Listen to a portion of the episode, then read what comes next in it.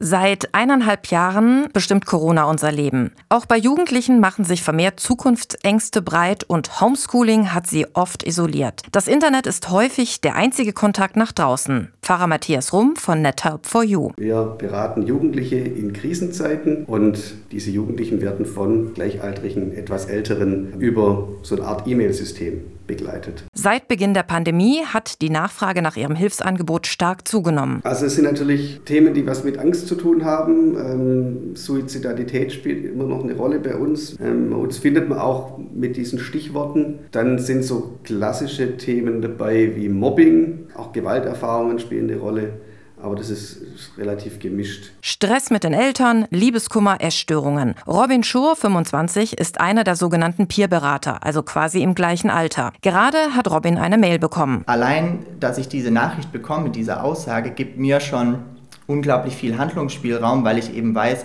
die Person hat noch nicht ganz aufgegeben, sondern sie meldet sich jetzt und bestärkt mich natürlich dann auch, dass ich sagen kann, wir packen es an. Robin beginnt zu tippen. Er hilft so lange, wie er gebraucht wird. Die Jugendlichen sind froh. Vielen Dank, dass ich dir alles schreiben kann, egal wie durcheinander es ist und dass du mir immer antwortest.